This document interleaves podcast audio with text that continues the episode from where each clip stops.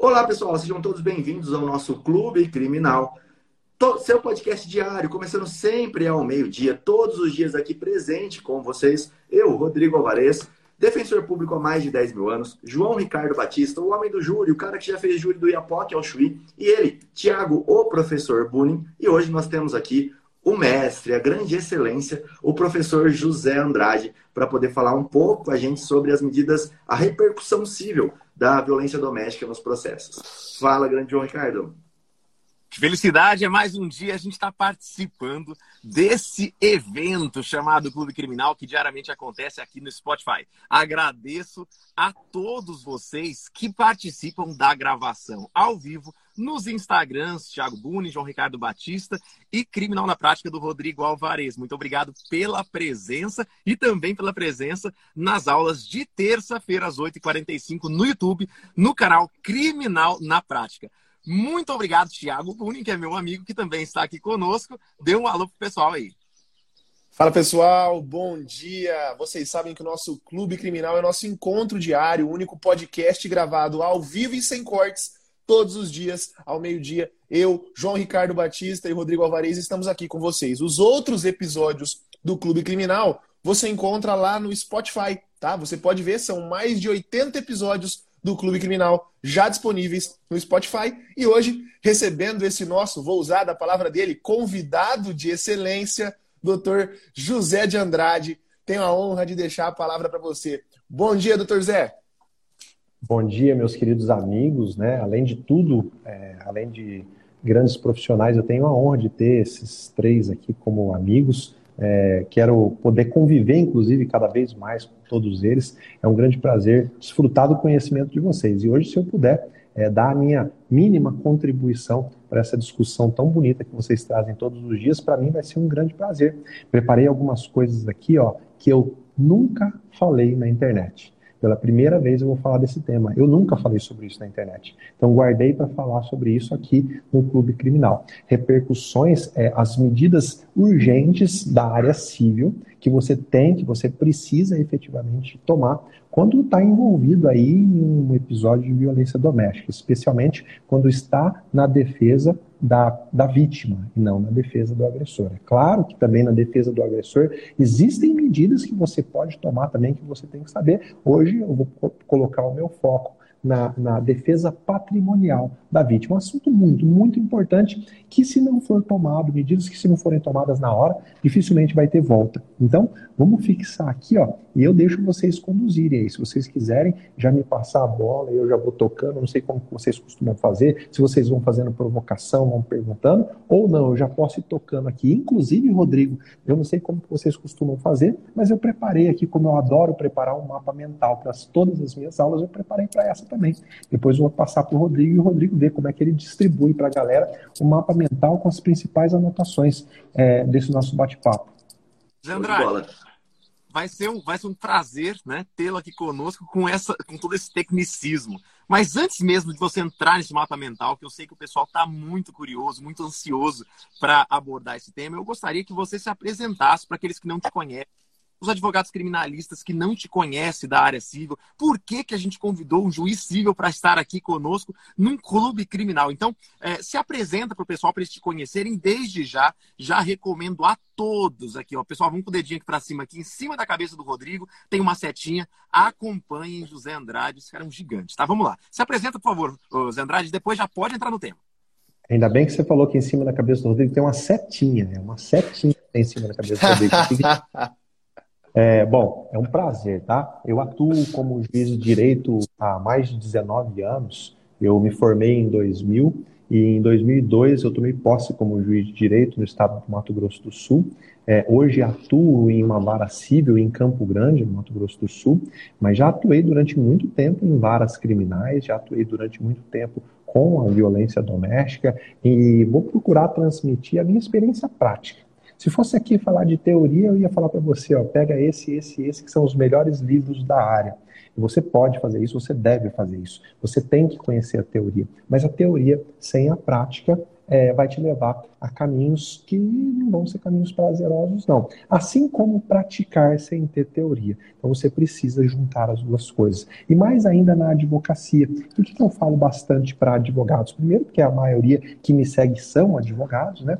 E segundo, que é, infelizmente é, o advogado nem sempre tem a quem perguntar. Às vezes ele está advogando sozinho, no interior, ou mesmo na capital, mas ele não tem um parceiro de escritório, então ele se vê um pouco órfão. Ah, eu nunca tive essa experiência na área, é, na, na, questão civil da violência doméstica. Para quem que eu vou perguntar? Então a minha ideia foi: eu quero ser esse seu braço amigo, quero ser essa pessoa para quem você possa perguntar, tirar suas dúvidas práticas como aquela prática jurídica que a gente tem na faculdade, mas que infelizmente acaba sendo uma prática aí de faz de conta, né? A gente sabe que a prática da faculdade, e, e, isso não é culpa do aluno, né? É o modelo qual ele, no qual ele foi inserido. É uma prática que não dá tempo de conhecer praticamente nada. Então, agora, depois que você se formou, eu proponho a fazer uma residência jurídica como você. Assim como o médico, né? O médico ele se forma, ele não sai operando, ele vai fazer a residência, vai junto com um cirurgião mais experiente, o cara vai orientar ele, vai acompanhar os passos dele, e é isso que eu tenho proposto fazer nas minhas redes sociais. Te dar um acompanhamento prático, obviamente que de forma acadêmica, né? Eu não posso, até a lei me proíbe, dar qualquer tipo de consultoria prática. O que eu me proponho é falar da, da, da prática em abstrato. Ó, o caminho é esse, vai por aqui, você não pode errar ali. E hoje é o que eu vou procurar fazer com muito prazer, tá bom? Beleza, show de bola. Então vamos embora. Podemos começar com o que é, você preparou aí também, Zé. E eu acho que é até interessante, uma coisa que você fala sempre, que é na execução, né? Falando assim, olha, eu estou ensinando como você encontra o bem do devedor. Mas se você souber como encontra os bens do devedor, quais são as medidas que o seu adversário vai tomar, você também está bem preparado se você estiver defendendo a pessoa que está ali é, sendo executada naquele processo. Aqui é a mesma coisa. Se você souber quais são as medidas que a vítima pode tomar, na defesa do réu também você vai estar bem preparado ali. Então vamos lá, vamos lá para o que você preparou aí. Beleza. É, Eu estou curioso. A questão é o seguinte: é, quando a gente olha, principalmente a Lei Maria da Penha, né, que é lá o instrumento maior quando a gente está falando de violência doméstica, a gente não pode ver essa lei é, dissociada do Código de Processo Civil do Código de Processo Penal. Tá? Ela é uma lei que veio para tratar de uma situação específica, mas obviamente que nem tudo cabe nela. Então, a própria lei fala que aquilo que não tiver ali é, escrito, você vai se valer das normas que estão no Código de Processo Civil, no Código de Processo Penal. O que a gente precisa entender da Lei Maria da Penha, isso fica muito claro quando você começa a fazer a leitura simples dela, é que ela tem como objetivo dar a proteção total à mulher, a proteção integral. E na minha cabeça, a gente só pode falar de proteção total se a gente incluir nessa proteção também a proteção patrimonial. Não adianta nada a gente salvaguardar aí a vida, a integridade física da mulher e deixá-la lá a ruína, na rua da amargura. Ou seja, além de ter sofrido uma violência, ela ainda vai ter que seguir a vida sem nada do patrimônio que muitas vezes ela ajudou a construir. Então, quando a gente fala em dar proteção através da Lei Maria da Penha, na minha cabeça só faz sentido se essa proteção for integral. E aí o que nós vamos mostrar hoje é como fazer isso na prática, né? O que a gente raramente vê. E aí eu já começo a perguntar para o Rodrigo. O Rodrigo atua constantemente é, com violência doméstica. Rodrigo, você vê essa proteção integral sendo dada ou sendo pedida na prática? Você vê no seu dia a dia alguém pedindo proteção patrimonial ou isso é raro de ver? Responde aí e depois eu já emendo no meu conteúdo. Eu nunca vi dentro de uma medida protetiva, por exemplo, um pedido de, patrim... de proteção patrimonial. É muito, muito raro acontecer. É, o que a gente vê é bem uma divisão mesmo do, de uma lei que não era para ser dividida, em que a parte de medida protetiva, a parte criminal corre de um jeito e a parte civil corre naquele âmbito geral. Então ela vai para a vara de família, ela está lá naquele lugar é, comum, naquela vala comum dos processos em que há uma separação normal de um casal e uma separação em contexto de violência doméstica. E, e sabe, muito... até, até, uma, até uma visão que a gente tem, o Rodrigo tem muito mais do que todos nós isso, acaba acontecendo daí por conta da falta dessa proteção patrimonial e até por falta é, de uma produção de prova, de um contraditório dentro do próprio juízo criminal quanto à matéria patrimonial. Nas varas de violências domésticas, em todos os casos de condenação, óbvio que algum caso ou outro destoa, mas tem meio que um patamar normal, né, Rodrigo, da indenização para a vítima. aquela indenização que hoje está prevista no Código de Processo Penal, ao final, com a sentença condenatória, lá no artigo 387, inciso 4, ela acaba sendo meio que um padrãozão, né, Rodrigo? Acaba que Sim. normalmente é o mesmo valor que a juíza arbitra para todos os casos, né? De, de indenização para a vítima pelo dano que ela sofreu com aquele caso. E isso acho que se deve muito por falta de uma proteção patrimonial, que é o nosso assunto de hoje.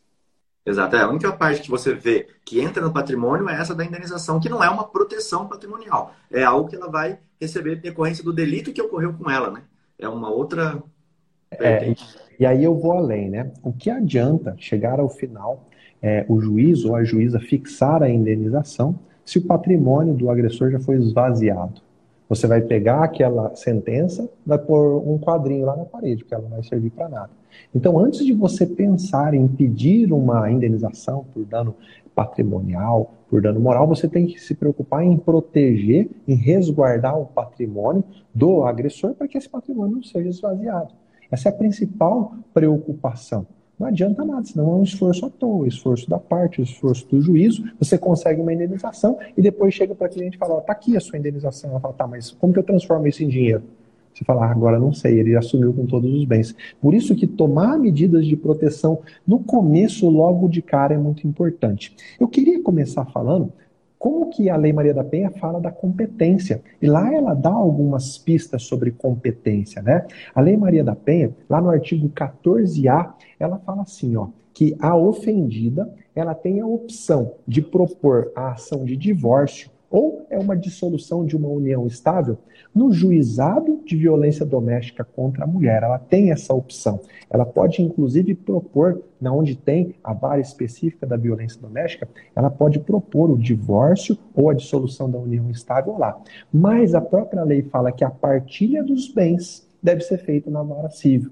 Então, lá na vara da violência doméstica, você não vai pedir partilha de bens. Você vai falar assim: olha, ele me agrediu, é, eu não quero mais viver com ele, eu quero uma medida protetiva, uma separação de corpos, é, e eu quero que seja decretada a partilha de bens. Não. Isso a lei é, expressamente fala que você não pode fazer. Inclusive no parágrafo 1, lá nesse artigo que eu acabei de mencionar, que é o 14A, expressamente fala que exclui-se da competência dos juizados de violência doméstica a pretensão relacionada à partilha de bens. Então você nunca vai pedir. Agora tem um detalhe muito importante, lá no parágrafo 2 fala assim: se já há uma ação de, de pedindo partilha, uma ação de divórcio lá na vara civil, e acontece uma situação de violência, isso tem que ser comunicado na vara civil, porque esse processo ele ganha prioridade ele tem que ser julgado mais rapidamente do que os outros. Eu fiz questão de trazer só essa observação que raramente se vê na prática. Tá? Nas, é, nos anos em que eu atuei, eu nunca vi alguém dizendo assim, embora sempre aconteça, né? Às vezes o casal está lá já em, com uma separação judicial, eu nunca vi alguém vir comunicar, falar, olha, houve uma situação de agressão, então esse processo tem que ter é, prioridade, tem que se agilizar. O que, que é importante que a gente entenda agora? Que, embora a lei Maria da Penha é, ela, embora as varas né, de violência doméstica não tenham competência para tratar de partilha, a Lei Maria da Penha ela veio expressamente dizer é, que o juízo lá da violência doméstica ele pode determinar diversas medidas cautelares de proteção patrimonial. É sobre isso que a gente vai falar. São as medidas que o próprio juízo lá da, da vara de violência doméstica, é, as providências cautelares de proteção que esse juízo pode tomar e que você, como advogado, a partir de hoje vai começar a pedir. Tá? Você não tem que entrar com uma ação cautelar, nominada, antecedente, o caçamba 4 na vara civil. Não, você vai pedir ali mesmo, para o juízo da vara de violência doméstica. E veja, como o juízo da vara de violência doméstica ele é muito mais ligado na questão da proteção, a chance de você conseguir é infinitamente maior porque o juízo já conheceu ali aquela situação de violência, muitas vezes já deu as medidas protetivas é, da integridade física, né? já deu as medidas protetivas aí da vida, então o afastamento, a tornozeleira, a prisão, seja lá o que for, e ele vai estar muito mais propenso, porque ele já conhece os fatos, a dar as medidas cautelares de proteção patrimonial. Só para quem não trabalha muito no civil, é bom a gente entender, e aí que, que, que encaixa com aquilo que eu comecei falando, é, essa lei você não pode ver ela de uma forma isolada. essa medida não é uma medida de cunho satisfatório, ou seja, o juiz toma uma medida civil e a medida acabou aí mesmo. Essa medida é uma medida de proteção, de resguardo de direito. Para quê? Para que lá na frente, quando você for propor então uma partilha de bens, esse pedido de partilha tenha utilidade. Para lá na frente, quando você for cobrar a indenização por dano moral, essa indenização tenha utilidade. Como assim, professor? Olha, lá no processo civil, quando a gente fala de medidas cautelares, é, essas medidas têm o objetivo de proteger a utilidade de um outro processo. Toda vez que a gente toma uma medida cautelar, é, é, a palavra cautela tem o sentido de proteger a utilidade de um outro processo. Como assim? Traduz. Se eu vou pedir uma indenização por dano moral porque houve uma agressão, eu vou falar para o juiz: juiz, é, eu vou pedir, eu estou pedindo. Não vai adiantar nada Vossa Excelência me, der, me dar essa indenização se chegar no final do processo é, o patrimônio do, ou do réu, do agressor, tiver sido esvaziado. Então, como medida de cautela, prende lá esse carro, coloca lá uma restrição de venda desse carro. Porque lá na frente, quando eu ganhar a indenização, eu tenho esse carro para penhorar, ser vendido e pagar a indenização. São medidas cautelares. O que a gente está falando aqui são medidas previstas na própria Lei Maria da Penha. Basta que você vá lá no artigo 24 da Lei Maria da Penha e lá ele fala de uma forma bem legal, ele fala assim que para proteção patrimonial dos bens da sociedade conjugal, veja, o objetivo é proteger aquele patrimônio que o casal construiu. Seja o casal casado ou o casal que vive união estável, se eles viveram e eles construíram alguma coisa, o objetivo do artigo 24 é proteger isso. Para quê? Porque no momento de ruptura, um simplesmente não saia vendendo tudo, não limpe a conta bancária. Então o artigo fala assim que para proteção patrimonial dos bens da sociedade conjugal, ou daqueles bens que sejam particulares da mulher. Isso é muito comum, é muito comum em um relacionamento homem-mulher. Às vezes a mulher já trouxe um patrimônio antes né, da união e simplesmente quem cuida desse patrimônio é o marido, né, o suposto agressor, lá no momento em que tudo isso está sendo apurado.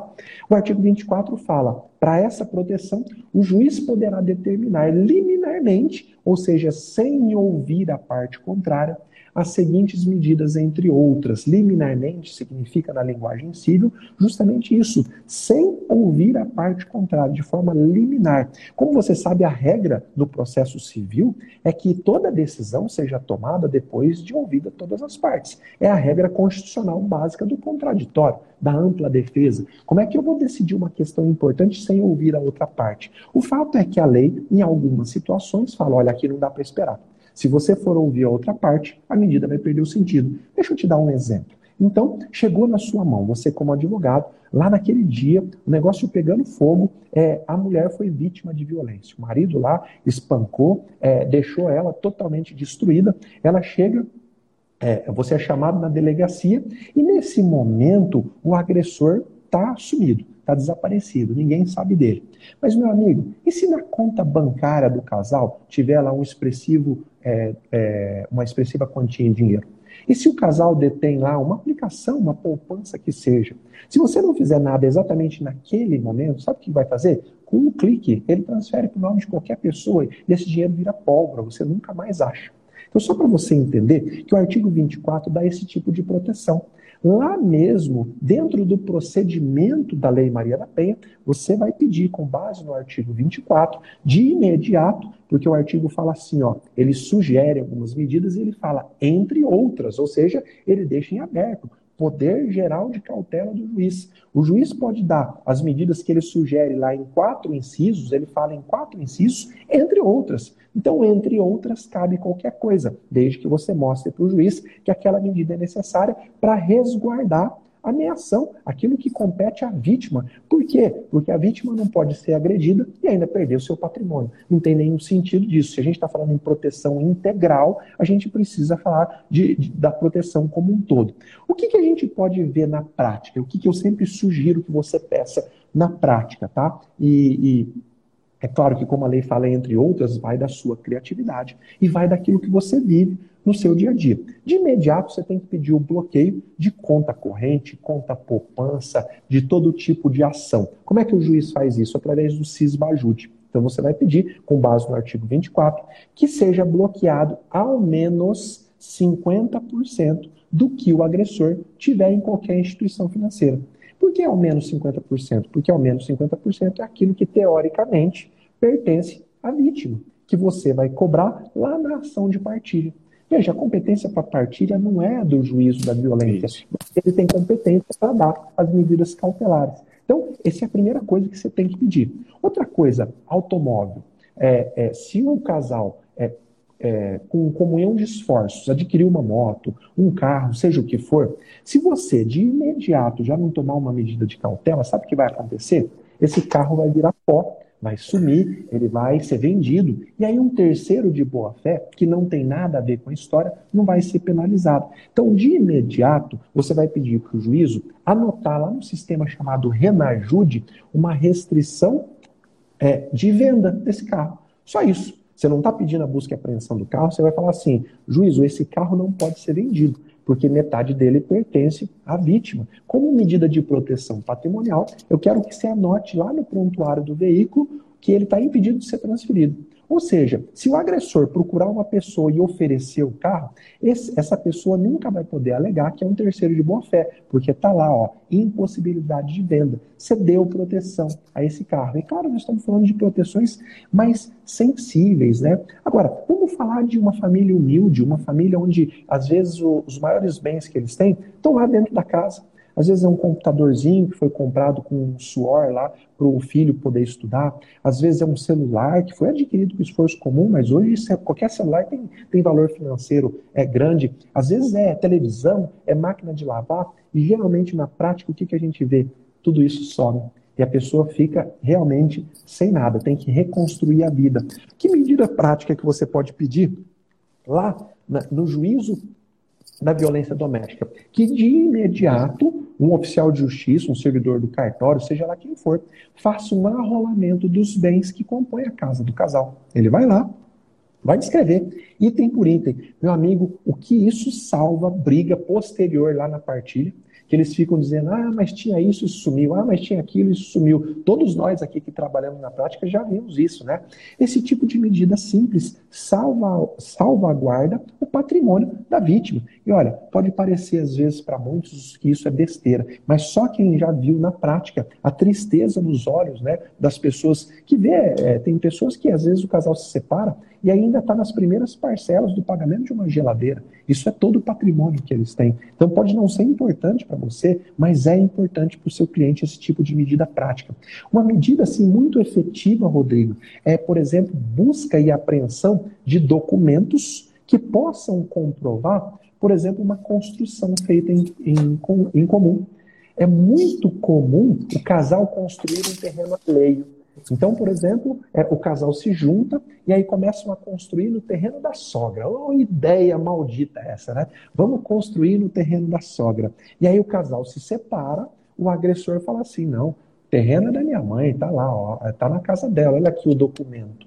E aí, qual medida de proteção patrimonial você pode pedir nesse momento para lá na ação onde você vai discutir a partilha, você ter garantia? Bom, de imediato, muito provavelmente que se vocês construíram com esforço comum, pode ser que tenha documentos é, de compra de material, recibo de pagamento de pedreiro, tudo que tiver, e na maioria das vezes acaba ficando isso na posse do homem, você deve pedir como advogado, busque apreensão de tudo que possa servir como prova dessa construção em comum. É claro que isso também depois vai poder ser provado por testemunha, mas busca e apreensão, o próprio juízo ali da vara da violência doméstica já pode definir. Outra coisa, aluguel. Imagina, é muito comum. É, o, o agressor ele recebe todo mês o aluguel de uma casa que nem está registrado no nome dele. É uma casa que ele recebeu de herança, mas nunca abriu o inventário e para ele está tudo certo. Ele fica recebendo o aluguel todo mês. Para que, que ele vai abrir o inventário? De imediato você já pode pedir que o inquilino seja notificado para que metade daquele, daquele aluguel seja depositado no processo. A outra metade, que pertence ao agressor, pode continuar sendo paga para ele. Veja, são inúmeras medidas, inúmeras medidas. Vamos falar em. Zé, Pode falar. Eu só, eu, É, eu até queria, eu até queria para esclarecer para o pessoal, porque a gente tem muita gente do criminal que acompanha a gente aqui que está vendo um ambiente novo, um cenário novo, que nunca tinha pensado nessa forma de utilizar a Lei Maria da Penha, como o doutor Zé de Andrade está explicando para a gente aqui hoje. E aí, eu queria que você esclarecesse para o pessoal, Zé, é, se essas medidas todas que você estava citando até aqui, né, isso parece que já ficou bem claro, elas são medidas que são pedidos direcionados à juíza da vara de violência doméstica.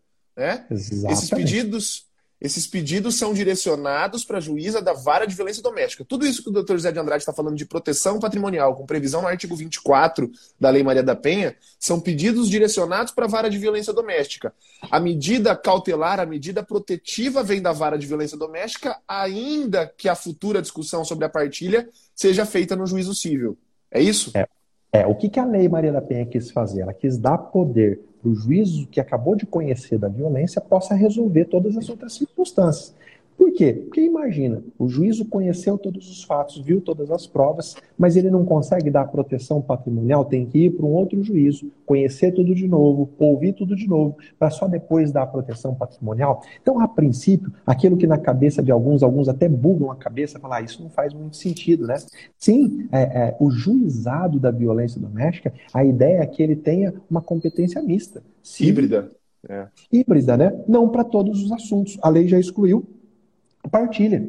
A partilha, o juízo da vara da violência doméstica não trata. Ele vai tratar no cível. Mas e a proteção da utilidade prática da partilha? Lembra? A medida cautelar pode ser dada pelo juízo da vara de violência doméstica. Veja, o juízo não vai decidir ali, ó, tá bloqueado o patrimônio e acabou, vai ser assim para sempre. Está bloqueado para proteger o processo de partilha. Lá na partilha, o juízo civil vai decidir o que, que vai competir a cada um e ele pode, inclusive, alterar aquela disposição, já de forma definitiva. Quando a gente fala em medida cautelar, ela tem natureza provisória. Vai ser assim até que se decida em definitivo. E a decisão definitiva, sim, vai ser dada lá no juízo da partilha, tá? É bom que isso fique claro. Obrigado, Tiago, pelo esclarecimento. Eu tinha feito no começo, mas muita gente vai entrando, né, ao longo da live, então é bom a gente lembrar. O que, que nós estamos mostrando aqui? Que você pode ser totalmente diferenciado. Você pode trabalhar com a proteção integral. Não é só conferir à vítima a proteção da integridade física. Ó, eu vou proteger a sua integridade física, mas vou proteger seu patrimônio. Afinal de contas, todos nós almejamos prosperar na vida. Veja, a pessoa sofre uma agressão e depois ainda fica na rua da amargura sem nada, porque o agressor, além de tudo, ainda a agrediu patrimonialmente. E aí, o Rodrigo acho que quer falar alguma coisa, mas depois eu queria falar exatamente da configuração da violência doméstica. Muita gente não sabe, mas vários atos de violência patrimonial também caracterizam violência doméstica. Fala aí, Rodrigo, depois eu falo desse ponto. Eu ia tocar em dois assuntos, um era esse, mas já que você vai falar, vou deixar para você. É, um deles que eu queria falar é a questão da proteção, que acontece muito. Vamos supor que eu, eles moram de aluguel, o casal. E o cara que paga o aluguel, porque é ele que domina a finança ali. E até disso que você vai falar daqui a pouco. Quando eu, homem, tenho todo o dinheiro da casa e não deixo nada para a mulher. Quando retira o homem do lar, que é comum de acontecer? Ele para de pagar o aluguel e a mulher tem que ser retirada daquele local. Aconteceu agora com a esposa do DJ Isso, pelo menos pelas notícias aí que apareceu, ela teve que se retirar da casa onde eles moravam porque parou-se de pagar a, a, construtora que fez a casa. E uma medida cautelar interessante é você obrigar o agressor que foi afastado lá a continuar pagando aquele aluguel, pelo menos por um determinado período, até que a mulher possa se restabelecer, entender se ela vai continuar naquela casa de aluguel, se ela vai ir para um outro local, porque senão ela vai ficar desassistida. E às vezes uma atitude precipitada do advogado ali naquele momento, de querer é, retirar o agressor sem saber dessa medida anterior, é, ele vai retirar o agressor, mas ela também vai ficar sem então de morar. Então esse era um cuidado assim que eu gostaria de pontuar. E rapidinho só o outro, é, tem muita gente que acha que onde não tem juizado de violência doméstica misto, que é na maioria do Brasil, não se pode pedir é, medidas cíveis, por exemplo, a separação no criminal, quando isso não é verdade. O artigo 33 aqui da Lei Maria da Penha, ele fala que enquanto não estruturados os juizados, as varas de violência doméstica terão competência civil. Ele fala, tipo, ipsiliteris, as varas criminais acumularão as competências cíveis. Então, isso esse artigo aqui não dá poder para o TJ dividir uma vara de violência doméstica como acontece aqui em Campo Grande, por exemplo. É o juízo do criminal que está acostumado, especializado na violência doméstica, que tem que decidir aquela separação. Só esses é, dois pontos. Isso é muito importante, porque às vezes a pessoa fala, não, isso não é comigo, é, vai procurar um advogado civil, quando você está propondo medidas ali de cautela. Você não necessariamente vai precisar atuar lá na partilha se você não está acostumado, mas proteger faz parte do objetivo da lei. Se você advoga na violência doméstica, você tem que dar proteção total. É como se, sei lá, um seguro protegesse só metade do carro. Se você bater a parte da frente, eu pago, a parte de trás se estragar, eu não pago. Então, você, para ser um advogado efetivamente que atua na violência doméstica, você tem que saber dar essa proteção total. Aquilo que você falou, é, Rodrigo, no que diz respeito ao aluguel, faz muito sentido, porque também, como medida é, protetiva, pode ter o estabelecimento do pagamento de uma pensão. Ah, ainda que provisória, ainda que é, ela venha depois a ser alterada no juízo civil, porque todo relacionamento gera consequência. Lá no Código Civil, uma das consequências de um relacionamento conjugal, seja casamento, união estável, pode ser a dependência econômica.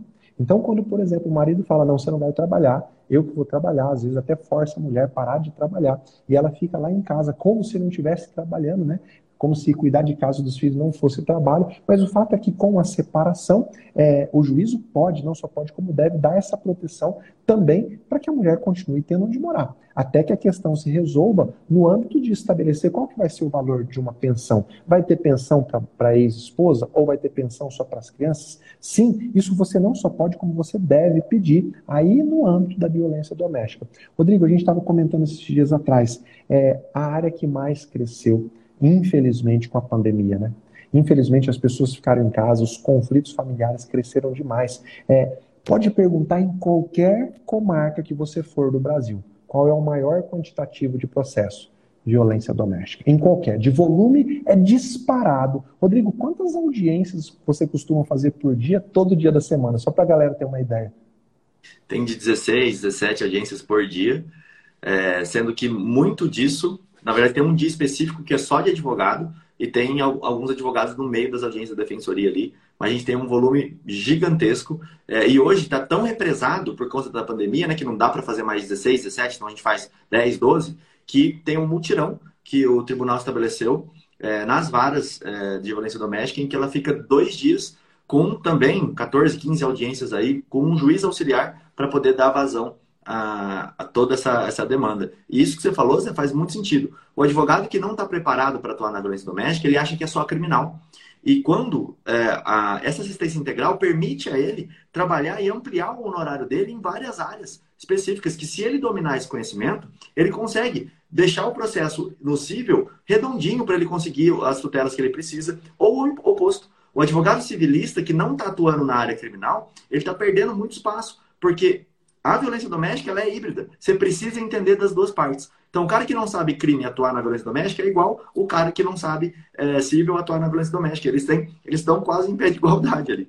Ô, Rodrigo, uma coisa muito interessante. Você falou aí que, você, que, o advogado pode ampliar os honorários. Eu vou além. Ele pode, inclusive, garantir o recebimento dos honorários dele. O que, que adianta ele contrata lá os honorários com a vítima, é, a vítima tem o patrimônio esvaziado e depois não tem como pagar ele e nem como sobreviver. Então, as medidas de proteção patrimonial, elas inclusive salvam os honorários do próprio advogado, além dele poder colocar, olha, eu vou te proteger a integridade física, é, a sua vida, eu posso te cobrar na seara criminal isso, as ações cíveis de cautela, eu posso te cobrar isso, e são essas ações que vão garantir o recebimento dos honorários. Deixa eu só falar uma coisa, Rodrigo, sobre o momento. Muita gente tem dúvida, qual que é o momento de eu fazer esses pedidos? Qual é a forma? Existe um nome para a ação? Meus amigos, eu dou aula de prática já há alguns anos. Se tem um conselho que eu posso te dar é tira da sua cabeça essa história de que a ação tem que ter nome. Quem tem nome é pessoa, é cachorro, é gato. Ação não tem que ter nome. No direito se acostumou nominar algumas ações como simples costume. O que uma ação tem que ter é pedido. Tá? Geralmente se pega o pedido e se dá como nome da ação ação indenizatória por danos morais. O que você está querendo é que a parte seja condenada, é o pedido condenatório por ela ter causado um dano moral. Então esquece essa história de nome. Foca no pedido. O pedido que você vai fazer é um pedido simples, uma petição simples, tá? Você pode, é, se você gosta, faz questão de nome, coloca lá medidas protetivas patrimoniais com base no artigo 24 da Lei Maria da Penha. Acabou. É isso. Vem a presença de Vossa Excelência pleitear as seguintes medidas de proteção patrimonial, com base no artigo 24 da Lei Maria da Penha. O momento é o mais rápido possível. Teve conhecimento da violência, quanto mais rápido você for, maior vai ser a garantia. Ah, eu vou esperar daqui um mês eu faço isso, daqui um mês ele vendeu a moto, daqui um mês ele sumiu com os documentos da construção, daqui um mês ele usou uma procuração, a gente não falou de procuração, mas muitos maridos pegam procuração da mulher para poder vender livremente bem. Se você não tomar medida de cautela de suspensão, de revogação de procuração, já era. Quando você for fazer a partilha, um terceiro de boa-fé já comprou. Então é o quanto antes, tá? A resposta do momento é o quanto antes. Ah, eu não tenho documento nenhum. Não importa, você tem que pedir o quanto antes, o juízo tem que te auxiliar. Na situação, imagina, o carro pegando fogo, você tem que apagar o incêndio. Depois que você apaga o incêndio, você vai descobrir quem que pôs fogo, se foi criminoso, se foi por acidente. Depois você dá a oportunidade para outra pessoa se manifestar. Por enquanto você apaga o fogo. Medida de cautela é assim. Por isso que a lei é expressa em falar liminarmente, é sem ouvir a parte contrária. Ah, professor, mas o juízo vai exigir alguma prova, vai exigir aí a demonstração da probabilidade do direito. Se você for fazer esses pedidos lá no juízo civil, muito provavelmente ele vai exigir. Se você fizer esse pedido, como eu estou te ensinando, estou te mostrando hoje, lá na vara da violência doméstica, o juiz vai deferir tudo. É assim na prática. E por quê? Porque o juízo da violência doméstica, na cabeça dele, é eu tenho que dar proteção total. Eu protejo tudo, depois eu discuto. O juízo civil ele não está acostumado com a ideia da violência é, patrimonial, da violência, aliás, da violência doméstica. Então ele vai colocar um pezinho atrás, ele vai exigir que você traga uma prova indiciária, ele vai pode marcar uma audiência de justificação. Por isso que é muito importante você aprender a pedir essas medidas lá no juízo civil. Sim, exatamente. Aí perguntar se o delegado pode é, definir essas medidas protetivas. Ele pode, desde que o município dele ali não seja é, sede de comarca. Aí o delegado ele pode sim arbitrar. Inclusive o delegado pode, ele não vai fazer. Dificilmente o delegado vai colocar é, uma proteção patrimonial ali, né? Isso ficaria mais para o juízo mesmo. Por isso que depende muito da intervenção do advogado. Mas o delegado pode fazer. Como que é feito hoje em dia? É um papel cheio de marca X em qualquer um dos lugares ali e ele escolhe, quero essa, essa, essa medida e manda para o juiz. Imagina um advogado atuando com uma petição bem feita, bem fundamentada, o tanto de pedido a mais que você não consegue. E, inclusive, as medidas elas podem ser ampliadas ou reduzidas a qualquer momento. Eu posso vir durante a demanda e falar, opa, eu acho que isso não sei se isso tem tanto no civil, né? Que o, a competência dele, o que eu vou discutir é delimitado no momento da citação. Aqui na medida protetiva, não. Eu posso vir 10 dias depois, 5 dias depois e falar, opa, eu preciso de mais essa medida, porque aconteceu esse fato novo. É, Rodrigo, uma coisa muito importante que a gente tem que sempre ficar ligado é que às vezes já preparando um, uma separação futura ou já pensando, ah, eu vou deixar essa mulher, pode ser que o, o agressor ele vai tomando medidas patrimoniais. Por exemplo, ele começa a tirar os bens do nome do casal e colocar no nome de uma firma ele fala para a mulher: não, vamos passar para o nome da empresa, vai ser melhor para a gente. Mas a mulher nem tem ideia que a empresa nem está no nome dele. Às vezes ele já colocou a empresa no nome do irmão, no nome do cunhado, no nome de seja lá quem for, no nome de um laranja, e aí ele vai esvaziando o patrimônio. Eu estou tocando nesse assunto para a gente poder falar daquilo que está previsto lá no artigo 7 no inciso 6 da Lei Maria da Penha. O artigo 7 é aquele que traz as formas de violência doméstica. Quando ele fala o que é, ele traz lá ipsis literis, é, quais são as formas de violência doméstica, tá? As de violência doméstica familiar contra a mulher. Não existe, então, só a violência doméstica caracterizada pela agressão física. Essa é uma delas. Se não me falha a memória, essa está lá no inciso 1. Mas no inciso 6, ele fala que configura a violência doméstica a violência patrimonial. Mas o que, que é a violência patrimonial? Ele traz aqui ó, várias atitudes que se pratica com muita, é, com muita é, vamos dizer assim, com muita frequência no mundo civil e que a gente nem se liga. Imagina, então, você pode, na delegacia de polícia, registrar a ocorrência de violência doméstica por uma violência patrimonial. Quando, por exemplo, nessa situação que eu acabei de falar, o marido começa a passar os bens do casal para o nome de uma empresa, tá lá, ó, caracterizado subtração de bens, violência patrimonial como a subtração de bens. Ele está subtraindo o bem da mulher passando por um terceiro. O marido que afirma assim para a mulher, isso é muito comum, a gente vê sempre, ó, eu só te dou o divórcio se a gente passar a casa para o nome dos filhos. O que, que ele está fazendo? Violência patrimonial, subtraindo um bem que é dela e praticamente coagindo a passar para o nome dos filhos. Isso é subtração de bens, caracteriza a violência doméstica. Você pode registrar uma ocorrência criminal por isso. O marido que limpa a conta bancária depois da separação. Veja, ele praticou um ato de violência doméstica, que foi é, o tapa, a surra, a ameaça. Esse foi um ato. O segundo ato é ele ir lá e limpar a conta bancária. Ele praticou um outro crime. Tá? É bom e importante que a gente entenda que é uma ação diferente e que muita gente do crime nem parou para se atentar sobre isso. Pode, inclusive, demonstrar a reiteração delituosa dele. Ó, além de praticar a violência física, ainda praticou a violência patrimonial. Um outro crime. Ah, é um crime continuado? É, aí é, uma, é a questão da discussão penal. O fato é que são tipos penais separados. Um previsto lá no, no, primeiro inciso e outro previsto no inciso sexto. O marido que some com o carro do casal, subtração de bens, violência patrimonial. Todas essas ações, eu queria que ficasse fixo aqui, ó, todas essas ações que atingem o patrimônio caracterizam a violência patrimonial. Rodrigo, você já viu alguém ser processado no âmbito da violência doméstica por violência patrimonial? Por furto, roubo, que vai se confundir ali, porque é, o furto vai se confundir porque tem escusa absolutória ali, também não vai dar é, para processar, mas só por esses, esses delitos. E uma coisa muito, muito interessante é que na violência doméstica, é, até perguntaram aqui, quanto que eu tenho que entrar com a ação principal? Essa medida cautelar protetiva, ela é acessória mais autônoma. Isso é muito, muito estranho, mas é assim que funciona.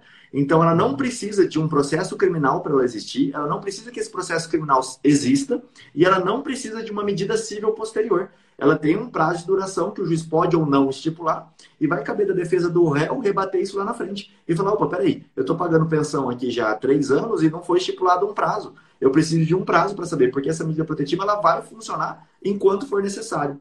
E só uma última pontuação aqui, ó. Olha que tipo de violência você pode configurar a violência doméstica violência moral. Então, um, um ambiente em que o casal tem xingamento, que tem qualquer tipo de violência moral mesmo ali, um dano, não precisa nem comprovar o dano, porque a medida protetiva ela pode vir de forma autônoma. Então, assim, é muito, muito interessante mesmo essa proteção. Pode falar, Tiago.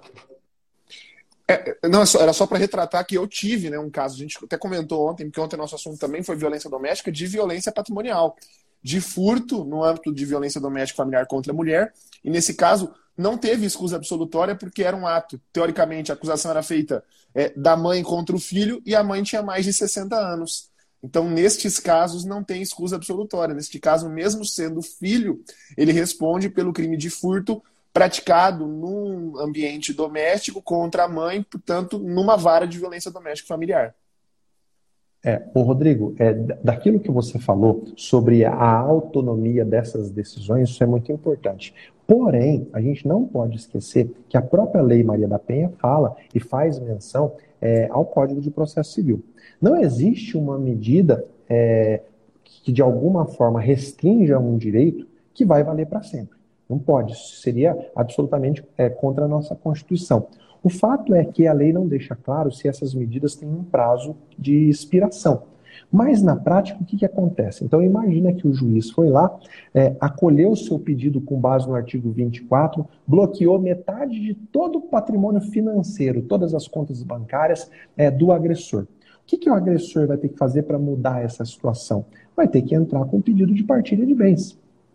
Lá no pedido de partilha de bens, ele vai ter a oportunidade de provar que, ó, esse dinheiro que tem aí nessa conta, que foi bloqueado metade, era dinheiro que eu já tinha antes do casamento, então não é partilhável ou esse dinheiro é fruto do meu trabalho exclusivo, é do meu salário. Ah, isso entra ou não entra na partilha? Começar aquela discussão. Esse dinheiro é de um, de um imóvel que eu vendi, que eu recebi de herança, não entra na partilha. Então, a outra parte vai ter que tomar a iniciativa para que possa a situação ser alterada. O que, que a gente precisa entender hoje, nesse dia 11 de agosto, né, dia é, dedicado aos advogados? O advogado precisa ser protagonista e só é protagonista aquele que dá a proteção integral para os direitos do cliente. Não adianta, chega daquela história de que ah, eu só faço civil, eu só faço criminal. Se você atua no âmbito da violência doméstica, você tem que saber dar a proteção integral. No mínimo, você tem que ter alguém dentro do seu escritório que, junto com você, vai fazer e o cliente vai sair de lá satisfeito. Afinal de contas, as coisas estão mescladas. Você já estudou a prova, você tem melhores argumentos para mostrar para o juiz: olha aqui, ó, a agressão está configurada, agora a proteção tem que ser integral, agora tem que ser dado isso, isso, isso, isso e aquilo. Chega dessa história de ficar delegando para os outros aquele honorário que você pode receber. Acho que, afinal de contas, é, é, é, acho que é esse o sonho que todo advogado tem, esse é o sonho que eu tinha quando eu entrei na faculdade de Direito, quando eu me formei. Poder salvaguardar o direito da pessoa que nos procura de forma integral. É isso, Rodrigo. Eu queria é, pontuar bem brevemente, dá para a gente passar o dia inteiro falando de medidas práticas. Eu anotei várias outras aqui que nem deu, nem deu tempo de falar, porque tem vários. Eu não sei se vocês costumam responder perguntas da galera. Eu estou aqui para isso. Eu sei que a gente fez um primeiro é, apanhado de ideias, mas como eu já até falei para você, dá para a gente aprofundar, aprofundar, aprofundar em muita coisa. Com certeza, Olha só, esse é um tema o, sem fim, né? Pode falar, Thiago. O, o doutor Zé de Andrade deixou uma, uma, uma boa luz aqui para vocês do que, que isso pode ser, né? Prestem atenção, isso, a gente fala muito sobre isso. Isso pode ser um nicho da sua advocacia, né? Eu, eu vejo poucos escritórios especializados em fazer uma advocacia de direito, eu já vi esse nome uma vez no mercado, por isso estou dizendo, direito da mulher, que é um escritório que vai tomar conta, eventualmente, de fazer assistência de acusação num processo de violência doméstica e também vai defender a mulher na vara de família, nos processos relacionados à divisão patrimonial, à guarda de filhos e etc. Né? Olha só que nicho interessante. A gente sabe que a gente tem, como tem aqui em Grande, uma casa da mulher brasileira que dá todo o acolhimento para a mulher. Mas será que aquela mulher que nunca entrou numa delegacia está preparada para entrar numa delegacia sozinha e fazer um boletim de ocorrência? Ou ela não gostaria de estar acompanhada por uma advogada, por um advogado? Então, esse é um nicho muito interessante para vocês pensarem aí e colocarem em prática. Ô, Tiago, ainda digo mais.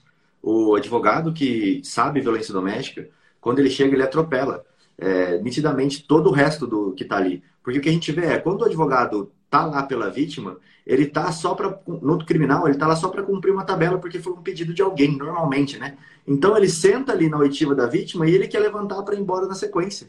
E aí o juiz, eu nossa, já presenciei isso milhares de vezes. O juiz fala para ele, doutor, peraí, se o senhor é advogado da vítima, o senhor tem que acompanhar todos os atos. Não é só o depoimento dela. Inclusive, o senhor vai ter que apresentar a alegação final.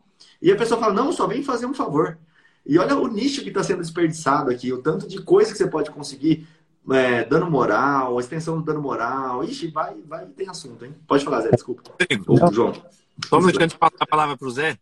É, agora eu vou, vou fazer as vezes de advogado do diabo aqui e só relembrar você, advogado, criminalista que está do outro lado, que essas situações relacionadas à proteção integral da mulher também abrem um nicho para você proteger o homem, né? Quantas e quantas vezes eu atuando nas varas de violência doméstica vi que havia é, a, assim, alegações infundadas por parte da suposta vítima que merecem a defesa por parte daquele que é considerado no processo de violência doméstica como agressor. Então, eu acho que vale a pena a gente ler tudo isso que o Dr. José de Andrade falou para a gente, a contrário senso também, para ver até que ponto a gente pode atuar em defesa do homem considerando que no processo eh, de violência doméstica a gente tem duas partes aí, né? E, o advogado pode livremente atuar em defesa de qualquer uma dessas partes.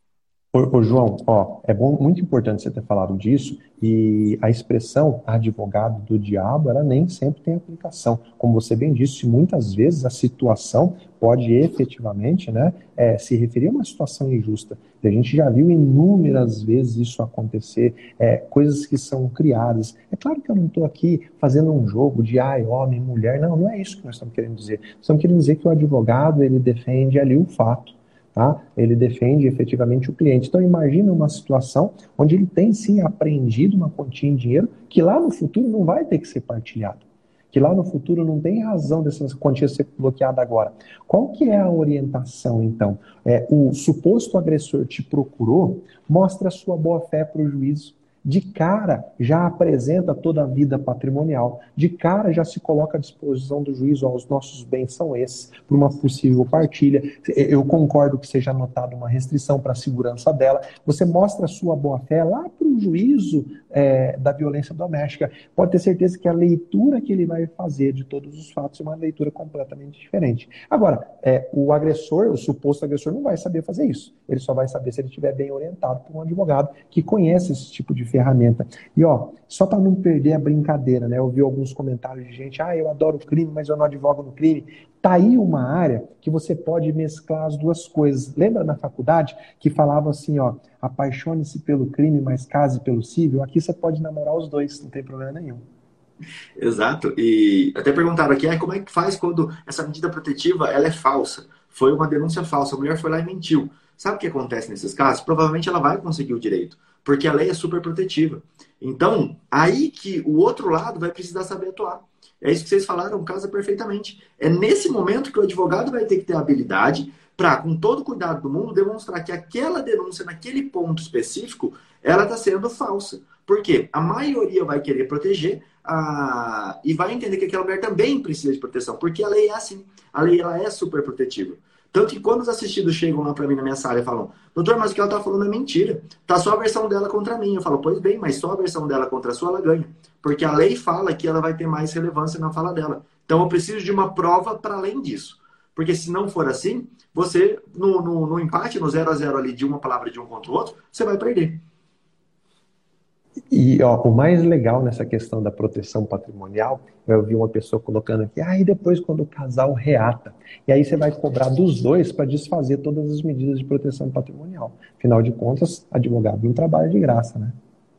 Exatamente, e, e é um problemaço esse. Porque quando o casal reata, para tirar a medida protetiva, também é complexo. Não é uma coisa simples e rápida que você vai lá e fala, pronto, reatamos, retira a medida. Eles vão investigar muita coisa ali. Então, uma outra oportunidade aí, né? Exato. Não tinha pensado nesse, nesse lado. Mas eu faço muito, né? Pedido de revogação ali. Ô, Rodrigo, e lembrando o pessoal, lembrando o pessoal que atua no crime aqui, a gente tem aquela irre... Ligando aqui, desculpa. A gente tem aquela irretratabilidade da representação em crimes que assim o requer depois né, do oferecimento da denúncia. Então, é importantíssimo a gente também saber lidar com, os, com as questões que são extrajurídicas que envolvem um casal e sabendo que as consequências daquilo que as partes fazem, né, sobretudo quem quem procura o judiciário para o prosseguimento de uma ação criminal, né, tem situações que são irreversíveis. E aí saber e, orientar esse cliente nesse sentido é fundamental. Não, o mais legal é lembrar que a parte civil não é. A parte civil eles podem se retratar. Ó, pode desbloquear o carro, pode desbloquear os bens, a gente já reatou. O civil vige o princípio dispositivo, as partes fazem o que quiser com o patrimônio. Então, se a proteção criminal, uma vez é, é, é de interesse do Estado apurar aquela agressão até o final, como forma aí de é, educar a sociedade para que haja de maneira diferente, na questão patrimonial não. Então dá sim para desfazer, por isso que é importante é, colocar certinho o conhecimento civil no lugar civil, conhecimento penal no lugar penal, e você ser um advogado completo e atuar com força na violência doméstica. É, olha só, só para fazer um link aqui entre entre isso que a gente está falando, a disponibilidade de bens jurídicos tutelados pelo direito penal e pelo direito civil. Uh, alguns bens são indisponíveis, por isso que eles são irretratáveis. Pô, a gente fala de dignidade sexual. Tem como você dispor da sua dignidade sexual? Não. Mas o seu patrimônio tem como dispor. Então é, é importante a gente sempre olhar para isso. Que tipo de bem jurídico a gente está tratando nesse momento?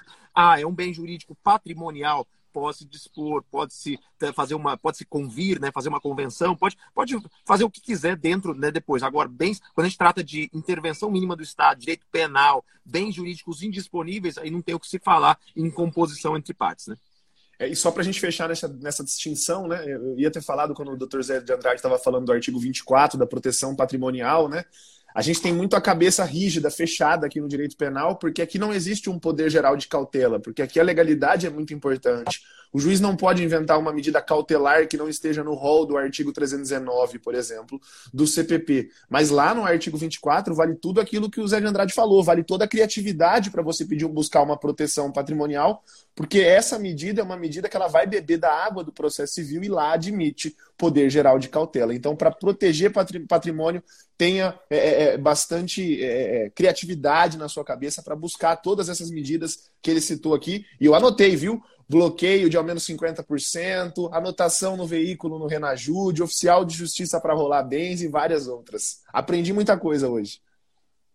E olha só que interessante até, né? A gente estava falando essa questão. É, uma das teses que a gente utilizava na medida protetiva era que ela era uma medida é, acessória e por isso ela dependeria de uma principal. E se não fosse, qual que é o prazo, Zé, para você entrar com a ação quando você entra com uma cautelar? São seis meses? Eu não lembro qual que é o prazo. Não.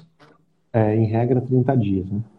Tá. É, a gente usava basicamente a regra do civil, por isso que eu já não lembro mais, e falava, olha, pediu uma medida cautelar, mas não teve mais nada. Não, não fez boletim de ocorrência, não teve uma medida civil, e a decisão pacífica dos tribunais foi, é, teve uma briga no começo, mas depois a decisão pacífica foi, não, a medida protetiva ela é autônoma, ela apesar de ser é, acessória, ela é autônoma. Ela pode vigorar pelo tempo até um juiz revogar essa medida.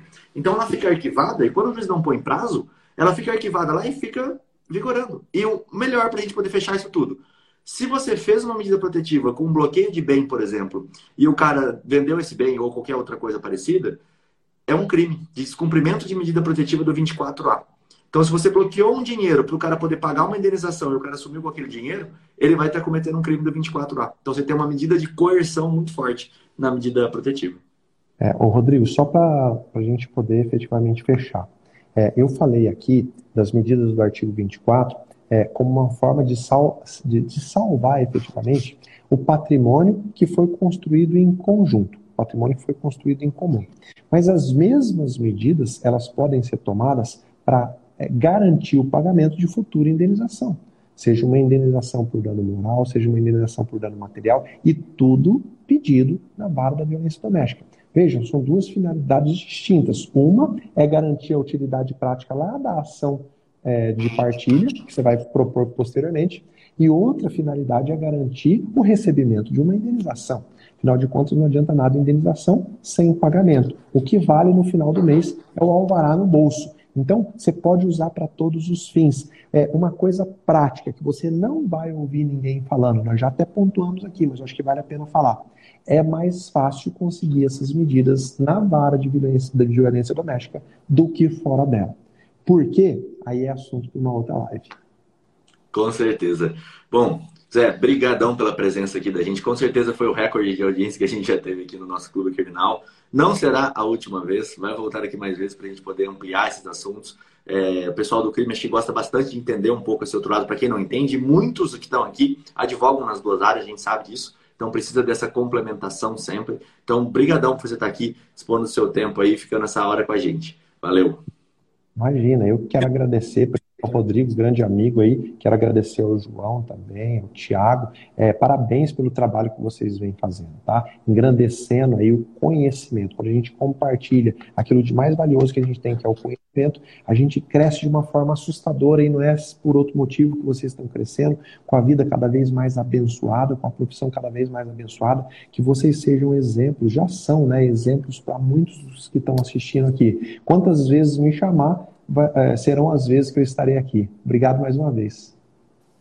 É, e sempre lembrando, para quem sempre lembrando para quem chegou no decorrer da nossa live, já vi uma pergunta aqui. Todas as nossas lives elas ficam salvas, né? Viram podcasts, depois você consegue lá no Spotify. E quem não conhecia algum de nós, né? Clica aqui em cima e segue todo mundo. Segue Rodrigo Alvarez, segue João Ricardo Batista, eu, Thiago Buni. Temos vários projetos para vocês, formando criminalistas, o Clube Criminal todo dia ao meio-dia, é, a Sala Secreta do João Ricardo. E eu passo a palavra para o João. Um grande abraço, meus amigos. Foi sensacional estar com vocês aqui hoje. Quero agradecer a todos vocês que estiveram conosco até agora. Muito conhecimento foi compartilhado. Você vê aí, o doutor José de Andrade é um, é, um, é um poço de saber e que deu uma pitadinha para a gente aqui de muito conhecimento aplicável à sua advocacia, sobretudo à sua atuação para que você possa proteger de forma integral aquelas pessoas que confiam a você os seus destinos. Eu fico muito honrado de ter aqui o professor José de Andrade, que é uma pessoa que nós tanto admiramos, vocês aqui todos admiram, e você que é do criminal, que não conhece ele, já passe a conhecê-lo, clica aqui em cima, siga José de Andrade, uma pessoa que eu tenho certeza que vai agregar muito na sua vida profissional. Não será a última vez que vocês verão e ouvirão o professor José de Andrade aqui no Clube Criminal. Você que está ouvindo no Spotify, é, vá lá no Instagram, procure o professor José de Andrade. Você que está no Instagram, é, vai lá no Spotify e procure os mais de 70 episódios, com sempre, é, diariamente, né? A gente faz esse, esse, podcast aqui, com os mais de 70 convidados que já estiveram conosco aqui no Clube Criminal. Muito obrigado, professor José de Andrade, por mais um dia é, compartilhar saber conosco aqui. Pessoal pediu para tirar uma foto para fazer o print de compartilhamento aí, então tirei os comentários. Podem fazer os prints aí à vontade para fazer uma posição um pouquinho melhor. Valeu! E até a próxima, pessoal. Um abraço, galera. Tchau, tchau. Até mais.